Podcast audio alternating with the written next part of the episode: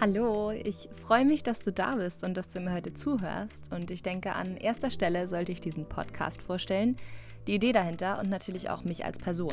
Und wie du dem Titel sicherlich schon entnommen hast, werde ich mit dem Slogan Inspire to Aspire arbeiten, was auf Deutsch einfach aussagt, jemanden so stark zu inspirieren, dass er oder sie eben zur besten Version seiner selbst angetrieben wird. Und genau darum geht es mir in meinem Podcast. Ich möchte dir Gedanken und Erfahrungen mit auf deinen Weg geben und ich möchte dich einfach dazu anregen, mehr zu hinterfragen, auch teilweise dich selbst und in manchen Situationen eine andere Perspektive aufweisen. Ich beschäftige mich gerne mit tiefgründigen Dingen und ich versuche auch meistens im Leben einen Sinn aus allen Dingen zu ziehen, die eben so passieren. Und in meinem Leben ist es einfach schon das ein oder andere Mal der Fall gewesen, dass sich jemand bedankt hat für etwas, was ich gesagt habe oder dass ich jemandem eben eine andere Perspektive gezeigt habe. Und genau dafür möchte ich diese Plattform nutzen. Im Prinzip möchte ich einfach ein Gespräch zwischen Freunden darstellen. Ich möchte einfach dir vielleicht in einer Lebenslage, in der du gerade nicht weiter weißt, eine stützende Schulter sein oder eine Freundin, die dir einen Rat gibt. Ich werde in Themenbereiche eintauchen, die sehr simpel klingen, aber das Leben manchmal auf irgendeine Art und Weise schwerer machen. Themen wie, was sind unsere Erwartungshaltungen bzw. was machen unsere Erwartungshaltungen mit uns oder auch die Perspektiven von Menschen. Ich sage dir von vornherein, ich werde das Rad hier nicht neu erfinden. Alles, was ich dir erzähle oder erzählen werde, das sind meine eigenen Sichtweisen. Ich versuche einfach nur dir Alltägliches in unterschiedlicher Art und Weise näher zu bringen und dadurch die Zusammenhänge des Zwischenmenschlichen auf der Basis dieser Unterschiede zu erklären und zu verstehen. Ich versuche, mich relativ stark an der Oberfläche zu bewegen. Wenn man tiefgründige Themen bespricht, ist es natürlich sehr schwer zu definieren, was ist jetzt oberflächlich. Mir geht es einfach nur darum, dass ich keine ausgebildete Psychologin bin, dass ich nie einen spirituell angehauchten Kurs besucht habe, dementsprechend gar nicht dieses Grundwissen erlernt habe. Ich kann und werde dir nicht sagen, was richtig und was falsch für dich ist.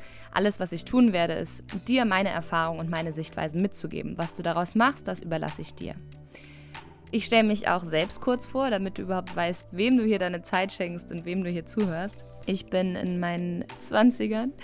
Ich komme gebürtig aus dem hohen Norden Deutschlands und war die ersten neun Jahre plus Kindergarten auf einer Waldorfschule.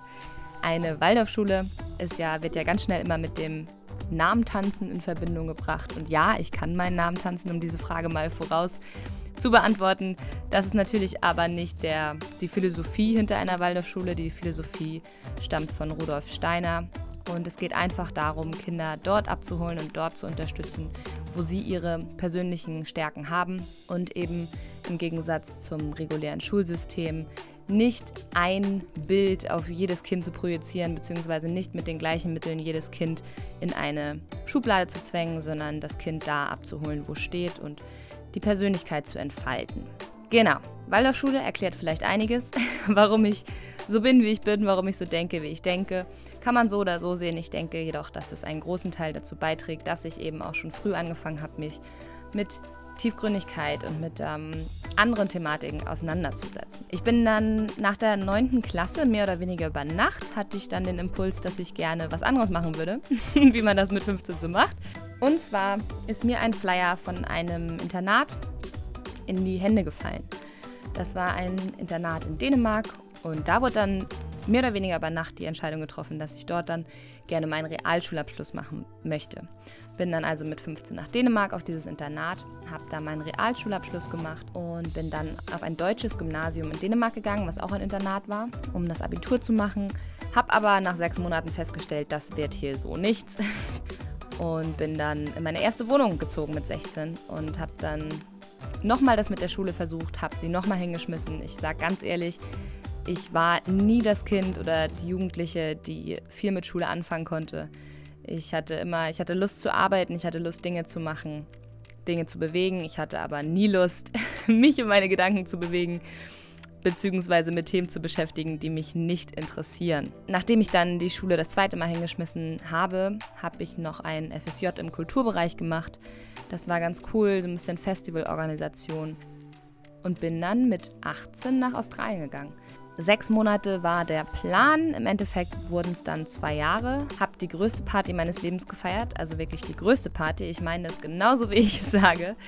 War aber eine, war eine grandiose Zeit und es hat so viel ausgemacht und auch so viel mit mir gemacht. Und schlussendlich nach diesen zwei Jahren habe ich dann meinen Weg in die Heimat wiedergefunden. War dann wieder für ein Jahr im Norden, habe in einer Küche gearbeitet. Vom Tellerwäscher zum Millionär sagt man ja so schön. Ich bin immer noch kein Millionär hatte aber auch da eine coole Zeit, einfach wieder in der Heimat zu sein und Zeit mit der Familie zu verbringen.